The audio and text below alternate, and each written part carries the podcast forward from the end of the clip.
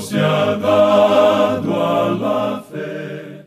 A través de la Biblia, un análisis de la Biblia libro por libro que le ayudará a crecer espiritualmente. Estos estudios fueron diseñados por el doctor J. Vernon McGee. Acompáñenos en este fascinante recorrido a través de la Biblia. La palabra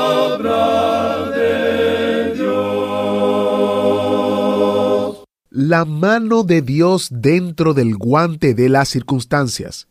Esa es la hermosa manera en que nuestro maestro Samuel Montoya describe la providencia de Dios en el libro de Esther. Bienvenidos a, a través de la Biblia, el programa donde conocemos a Dios en su palabra. Soy su anfitrión, Heiel Ortiz, dándole la bienvenida de parte de todo el equipo internacional que trabajamos en la obra de presentarle este programa y proporcionarle recursos gratuitos en nuestro sitio web a través de la biblia.org. Hoy continuamos nuestro estudio en el libro de Esther del Antiguo Testamento. El estudio de ayer terminó con el rey Jerjes desesperado por la desobediencia pública de su esposa, la reina Basti. Al ver su depresión, los sirvientes del rey tuvieron una gran idea, hacer un concurso de belleza para identificar una nueva reina. ¿Qué sucede después? Lo descubriremos en un minuto al comenzar nuestro estudio en Esther capítulo 2 versículo 2 y estudiando hasta el capítulo 3 versículo 6. Antes de entrar en el estudio de hoy, le invito a ser parte de nuestra comunidad en línea. Estamos en Facebook, Instagram y Twitter. Escriba una reseña de a través de la Biblia. Eso permite que el alcance de nuestras publicaciones se extienda. Carlos escribió una reseña muy alentadora. Maravillosa y abundante enseñanza de la palabra de Dios. Gracias por su fidelidad que nos inspira y motiva. Muchas gracias Carlos por compartir estas hermosas palabras con nosotros y damos gracias a Dios que tú también eres parte junto con todos los oyentes de este fascinante recorrido a través de la Biblia. Iniciamos este tiempo en oración. Padre Celestial, te damos gracias porque tú nos enseñas en tu palabra que tú estás detrás de todo lo que ocurre en el mundo. Tú eres el responsable y tu soberanía es maravillosa. Te pedimos que nos ayudes a entenderlo y comprenderlo en el día de hoy. En el nombre de Jesús oramos. Amén. Amigo oyente, en este día regresamos una vez más a este pequeño pero notable libro de Esther. Tuvimos la oportunidad de dirigir nuestra atención aquí sobre aquello que puede considerarse un poco humorístico en el primer capítulo, sobre la esposa que se negó a obedecer a su marido. Se nos presentó un gran trono, un gran palacio y un salón de banquetes donde el rey de los medos y los persas, que era uno de los grandes gobernantes de este imperio mundial, ofreció un banquete para todos los líderes de las 127 provincias que formaban su reino, para convencerles de la necesidad de una campaña guerrera contra Grecia. Luego ocurrió algo que él ni siquiera había soñado. La reina se negó a acatar su orden cuando él le dijo que se presentara en el banquete para mostrar a los demás su hermosura. En realidad, él nunca habría dado una orden como esa si no fuera que, en el momento de hacerlo, estaba borracho. Ella se negó a hacerlo y esto demostró que había un escándalo en la familia real. Algo tenía que hacerse en cuanto a esto, había que tomar alguna medida y ella entonces fue dejada de lado. El rey entonces llevó a cabo su campaña militar contra Grecia. Él regresó a su palacio y se retiró a una humillación absoluta debido a la derrota que sufrió. Y en este estado emocional él andaba de un lugar para otro en su palacio todos los días. Por tanto, sus siervos querían hacer algo para alegrarlo un poco. Y leamos lo que dicen aquí los versículos 2 y 3 de este capítulo 2.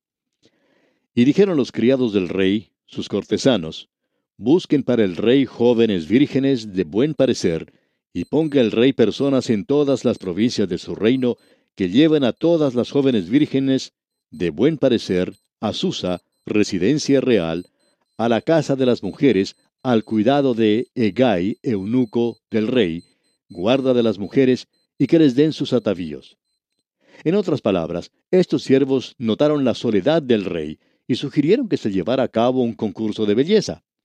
Este concurso de belleza trajo a muchachas de todas partes del imperio. Leamos ahora los versículos 4 y 5 de este capítulo 2 de este libro de Esther para ver qué es lo que ellos estaban pensando. Y la doncella que agrade a los ojos del rey, reine en lugar de Basti. Esto agradó a los ojos del rey y lo hizo así. Había en Susa, residencia real, un varón judío cuyo nombre era Mardoqueo, hijo de Jair, hijo de Simei, hijo de Cis, del linaje de Benjamín. Ahora aquí tenemos el comienzo de la verdadera historia. Todo lo que hemos visto hasta ahora ha sido a modo de introducción. Se nos presentó esta corte pagana, impía, y se nos mostró lo que estaba ocurriendo para un propósito bien definido. Nos explica el porqué del concurso de belleza, y el concurso de belleza explica cómo Esther llegó a ser reina. Y gracias a que Esther llegó al trono, pudo intervenir e interceder a favor de su pueblo.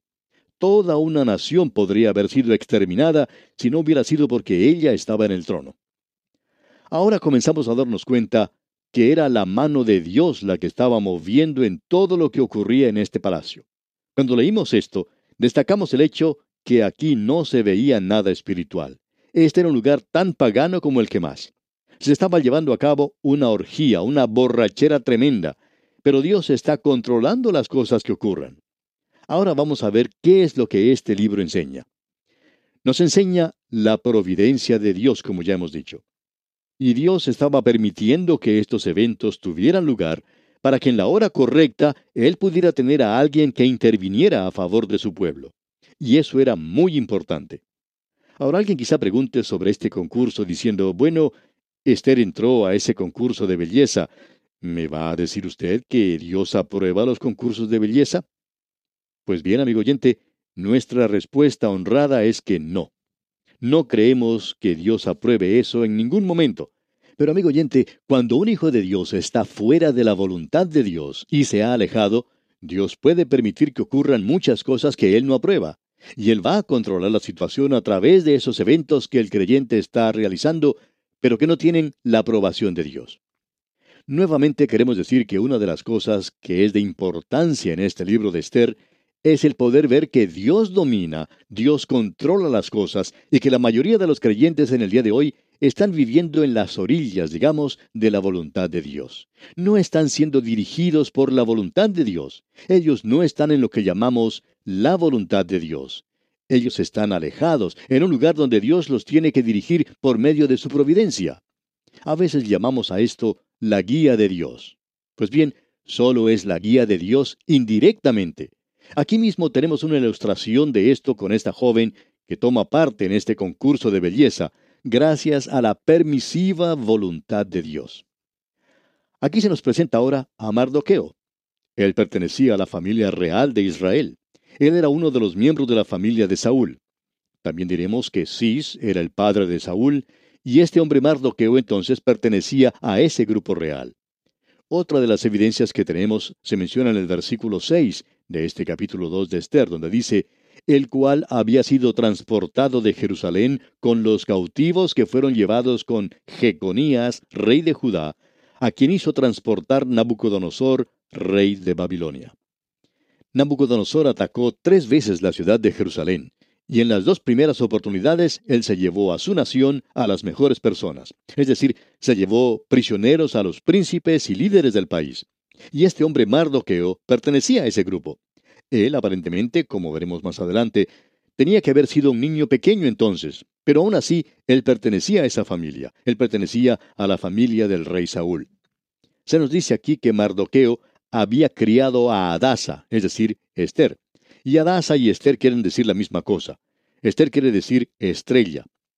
Agregamos de paso que ella ciertamente era una estrella, aparentemente una mujer muy hermosa. Ella era la hija adoptiva de Mardoqueo. Él la había criado. Y dice aquí el versículo 7, y había criado a Adasa, es decir, Esther, hija de su tío, porque era huérfana. Y la joven era de hermosa figura y de buen parecer. Cuando su padre y su madre murieron, Mardoqueo la adoptó como hija suya. Así es que Mardoqueo está criando a esta muchacha en su hogar y ella es una joven muy hermosa. Él ocupaba una posición en el palacio. Se nos dice que él estaba en la residencia real en Susa. Y aquí quisiéramos hacerle una pregunta a Mardoqueo. ¿Qué está haciendo en el palacio de Susa? Usted debería estar en Jerusalén. Dios había decretado que toda la gente regresara y ese es el lugar donde debería estar. Sin embargo, Usted se quedó en la tierra de los persas. ¿Por qué no ha regresado? Pues bien, este hombre está fuera de la voluntad de Dios. Usted recordará que dijimos que el nombre de Dios no es mencionado en este libro. Él no está aquí para nada, por lo menos su nombre no aparece. Pero sí puede usted observar sus impresiones digitales, por así decirlo, en todo este libro. Y no solo eso, alguien ha dado una definición de providencia como la mano de Dios dentro del guante de las circunstancias. Y usted debe creernos, amigo oyente, cuando decimos que la mano de Dios está moviéndose dentro del guante de las circunstancias. Amigo oyente, eso es cierto en su vida tanto como lo es en la mía también.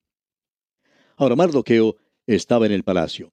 Quizá tendría un puesto insignificante en ese lugar, pero en ese puesto insignificante él tenía oportunidad de ver a las diferentes jóvenes que llegaban de diversas partes del imperio.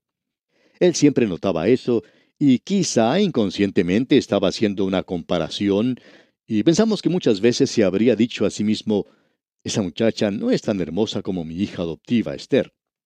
Así que podemos notar al leer en esta sección que Mardoqueo estaba muy preocupado en cuanto a la participación de Esther en este concurso. Cuando él vio que ella tenía muchas probabilidades de ser la ganadora, por lo menos él pensó que así sería, no estaba seguro, se nos dice en el versículo 8 de este capítulo 2 de Esther, Sucedió pues que cuando se divulgó el mandamiento y decreto del rey, y habían reunido a muchas doncellas en Susa, residencia real, a cargo de Egay, Esther también fue llevada a la casa del rey, al cuidado de Egay, guarda de las mujeres. Ahora este hombre estaba a cargo del concurso. Las jóvenes estaban llegando y Mardoqueo vio eso todos los días y llegó a la conclusión que Esther tenía una buena oportunidad de ganar. Por tanto, la hizo tomar parte en el concurso y estamos seguros que ella también estaba de acuerdo con esto. Hablando honradamente, queremos decir que en este momento no sentimos mucho respeto por un hombre como Mardoqueo. Pero permítanos aclarar que nuestro modo de pensar puede cambiar y que posiblemente tengamos que tragarnos estas palabras y desear no haber dicho estas cosas que estamos mencionando ahora. Pero en este momento no estamos muy de acuerdo con lo que está haciendo. Para comenzar, él está desobedeciendo a Dios. Dios le había dicho a su pueblo que no debía casarse con gente de otros pueblos. Y Mardoqueo está quebrantando la ley de Moisés cuando permite que esta muchacha entre a este concurso de belleza para que ella llegue a ser la reina, o sea, la esposa del rey. La otra cosa que notamos aquí es que cualquiera de las muchachas que no llegara a ganar en el concurso pasaría a formar parte del harem del rey. Ella llegaba a ser una concubina del rey, eso lo veremos más adelante. Y eso es exponer a esta joven a una vida terrible. Pero Mardoqueo está dispuesto a arriesgar eso. En este momento, pues, no sentimos mucho respeto por Mardoqueo. Pero permítanos decir otra vez, antes que usted se llegue a formar una impresión equivocada, que sí vamos a cambiar nuestro modo de pensar. En realidad, antes de finalizar, vamos a sentir ganas de lanzar el sombrero al aire y gritar de alegría porque pensamos que Mardoqueo se mantuvo en una posición firme por Dios. Y creemos que probablemente vamos a tener oportunidad de ver eso en nuestro próximo programa. Ahora veamos lo que se nos dice aquí en esta sección, la que se está haciendo interesante, ya que Esther va a tomar parte en este concurso. Ahora ella queda al cuidado de Egay, y en el versículo 9 leemos, Y la doncella agradó a sus ojos, y halló gracia delante de él, por lo que hizo darle prontamente atavíos y alimentos, y le dio también siete doncellas especiales de la casa del rey, y la llevó con sus doncellas a lo mejor de la casa de las mujeres. Las mujeres no han cambiado mucho, y vemos aquí que ellas usaban mucho arreglo y en eso pasaban mucho tiempo. Ahora esperamos que no haya alguna persona que quiera entrar a discutir el asunto del uso de cosméticos y arreglos faciales, o si esta muchacha Esther debería o no haber tomado parte en este concurso. Hablando honrada y personalmente, pensamos que ella no debería haber tomado parte en el concurso. Y vamos a ver que ella no necesitaba usar ninguna clase de arreglos. Hay muchos extremistas en este departamento en el día de hoy. Cierta dama se presentó un día a la oficina de su pastor quejándose que las muchachas estaban usando demasiado maquillaje o arreglos. Ella decía que era su opinión que una joven creyente no debería usar ninguna clase de maquillaje, y le preguntó al pastor directamente qué era lo que él pensaba sobre eso. Y el pastor le contestó con toda calma, pero con toda franqueza, diciéndole que conocía a algunas mujeres a las cuales un poquito de arreglo las ayudaría mucho, y que nosotros tenemos que tratar de hacer todo lo mejor que podamos con lo que Dios nos ha dado. Y es cierto que hay algunas mujeres que si no usan ningún tipo de arreglo, lucen tan desaliñadas, desteñidas si se puede decir, que le provoca a uno mantenerse lo más distante posible de ellas. Ahora esta dama tomó eso como una ofensa personal y tenía mucha razón para hacerlo. El pastor pensaba haberle dicho que un poquito de arreglo para ella le ayudaría mucho. Ahora esperamos que usted, amigo oyente, no trate de discutir este asunto porque en realidad esta gente aquí, o sea, este pueblo, está fuera de la voluntad de Dios. Pero Dios está permitiendo eso. Y es por su providencia ahora que Esther ha sido aceptada por este hombre que tenía a su cargo este concurso de belleza. Pensamos que cuando él la miró, ella le gustó mucho y que pensó, aquí tenemos a una ganadora en potencia. Y le dio un lugar principal. Ahora usted puede decir que eso fue un accidente, pero no, amigo oyente. Dios por su providencia, controla todas las cosas en nuestras vidas, por lo que hizo darle prontamente atavíos y alimentos. Y completemos el versículo 9 que dice, y le dio también siete doncellas especiales de la casa del rey, y la llevó con sus doncellas a lo mejor de la casa de las mujeres. Es decir, gracias a la providencia de Dios. Ella es entonces ubicada en el primer lugar. Y leamos ahora el versículo 10. Esther no declaró cuál era su pueblo ni su parentela, porque Mardoqueo le había mandado que no lo declarase. Ahora supongamos que Esther hubiera hecho conocer eso. Pues bien, los judíos eran un pueblo bien conocido en esa zona.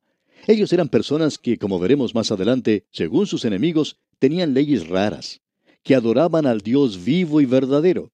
Ellos no adoraban a los ídolos, y eso era bien conocido por todos. Por tanto, en el momento en que ella revelara su nacionalidad, estaría revelando también su religión.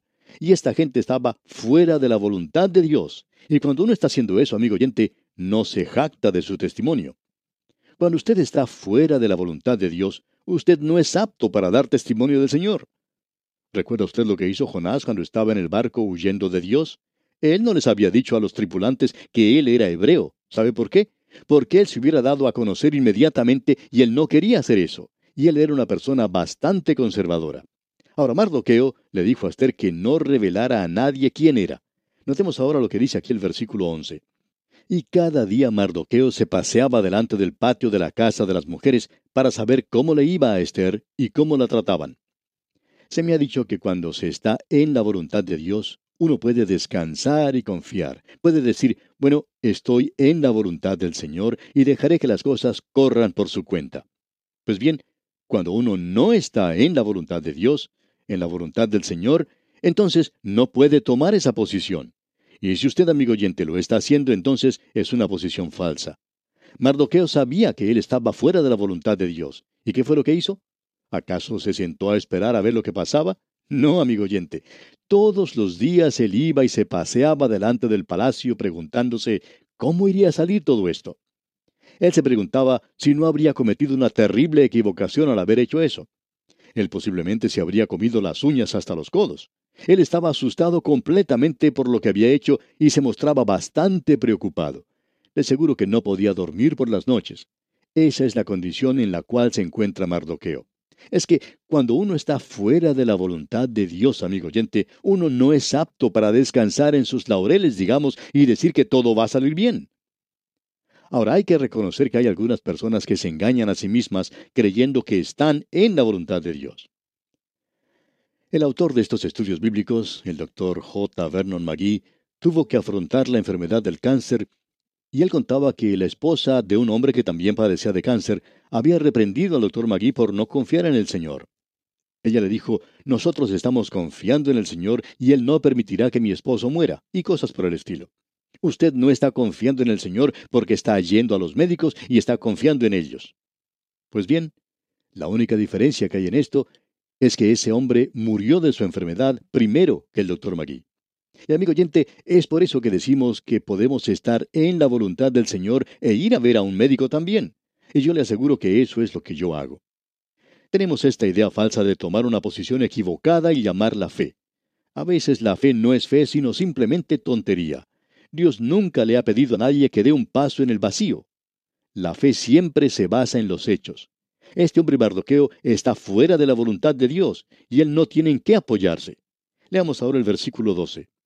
Y cuando llegaba el tiempo de cada una de las doncellas, para venir al rey Asuero, después de haber estado doce meses conforme a la ley acerca de las mujeres, pues así se cumplía el tiempo de sus atavíos, esto es, seis meses con óleo de mirra y seis meses con perfumes aromáticos y afeites de mujeres, pensamos que los salones de belleza tienen el nombre equivocado. Como alguien dijo una vez, que su señora va a esos lugares luciendo muy hermosa, pero que sale de allí con el cabello cortado como una cebolla pelada o luciendo peor que cuando entró a dicho lugar. Parece que no es propio llamar a esos lugares salones de belleza. Ahora sabemos que hay muchos esposos que pasan mucho tiempo esperando que sus esposas salgan del salón de belleza.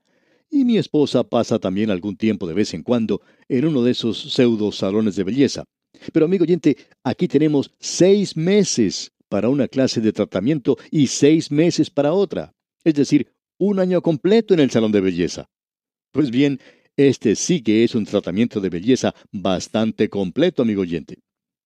Ahora notemos lo que se nos dice aquí en el versículo 13 y la primera parte del versículo 14 de este capítulo 2 del libro de Esther. Entonces la doncella venía así al rey. Todo lo que ella pedía se le daba, para venir ataviada con ello desde la casa de las mujeres hasta la casa del rey. Ella venía por la tarde y a la mañana siguiente volvía a la casa segunda de las mujeres al cargo de Saasgaz, eunuco del rey, guarda de las concubinas. Como usted puede apreciar, amigo oyente, si la muchacha no ganaba el concurso, ella terminaba siendo una concubina. Ahora completemos el versículo 14.